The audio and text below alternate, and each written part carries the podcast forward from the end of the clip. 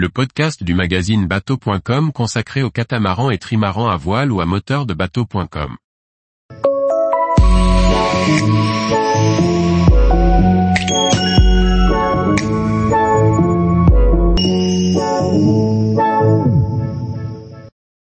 Lagos, escale technique et culturelle idéale au sud du Portugal.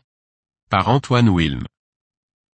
Lagos, au sud du Portugal, peut s'avérer une escale parfaite avant de traverser pour les Canaries. Témoignage d'un arrêt contraint, mais réussi dans le port de Plaisance, à l'extrême pointe sud de l'Europe. En sortant le bateau de l'eau, nous pensions que tout allait aller vite, et que deux jours après nous mettrions les voiles en direction des Canaries. Mais après être passé au travers de la coque avec un tournevis, nous avons revu nos plans. De l'eau de mer avait stagné entre de la fibre et de l'acier, avec la corrosion qui s'ensuit.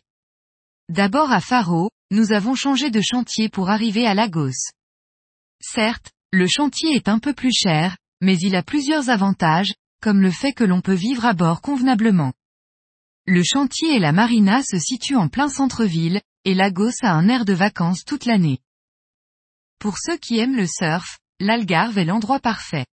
Les spots de l'Algarve offrent de bonnes conditions de repli lorsque les dépressions tapent sur le Portugal, et c'est souvent le cas. Un spot est accessible à pied depuis le chantier ou la marina, et on peut également en découvrir d'autres en louant une voiture. Durant les tempêtes d'hiver, la mer est déchaînée et on est heureux d'être en escale au chantier ou à la marina. Sur la côte ouest au-dessus du cap Saint-Vincent, les vagues arrivent parfois à dépasser les falaises qui culminent à plusieurs dizaines de mètres. L'avantage de passer l'hiver en Algarve est bien évidemment le climat. Les températures hivernales oscillent généralement entre 10 degrés et 16 degrés offrant des journées agréables pour travailler sur le bateau ou pour partir à la découverte de la région. Pour échapper aux hivers rudes, Lagos a été pour nous une destination parfaite. Un petit chauffage d'appoint pour le soir n'est cependant pas de trop, mais les journées sont parfaites pour bricoler. Le climat permet de travailler tous les jours sur le bateau, notamment pour faire de la peinture. Le chantier et les sanitaires sont propres et l'électricité fournie permet même d'utiliser un poste à souder. L'avantage de Lagos est son accessibilité. On se trouve à une heure de l'aéroport de Faro et à quatre heures en bus de Lisbonne, et ce dernier coûte une dizaine d'euros. C'est une bonne opportunité d'aller visiter la capitale sans se ruiner. Aussi, et c'est le plus important, on se trouve à la marina la plus proche de Madère et des Canaries. Ainsi, une fois à l'eau, il n'y a plus qu'à mettre les voiles vers l'horizon.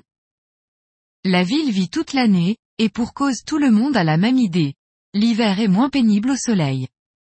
Mais l'affluence de la ville n'a rien à voir avec l'été et tout le monde est détendu. Lors de notre passage, le chantier était bien rempli et il y avait une dizaine de personnes vivant sur leur bateau pour faire les préparations au grand voyage. L'entraide est palpable sur le chantier, échange d'outils, de conseils, de matériel et bien sûr des rencontres qui font la richesse de ce voyage.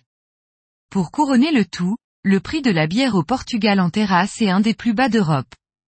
Comptez environ 1,50 euros pour un demi-pression. Lagos nous a offert une escale paisible pour remettre en état notre navire. Nous y avons fait de belles rencontres et avons découvert des trésors cachés sous un doux soleil d'hiver. Ce n'était pas le programme de base, mais cela restera un excellent souvenir. Tous les jours, retrouvez l'actualité nautique sur le site bateau.com. Et n'oubliez pas de laisser 5 étoiles sur votre logiciel de podcast.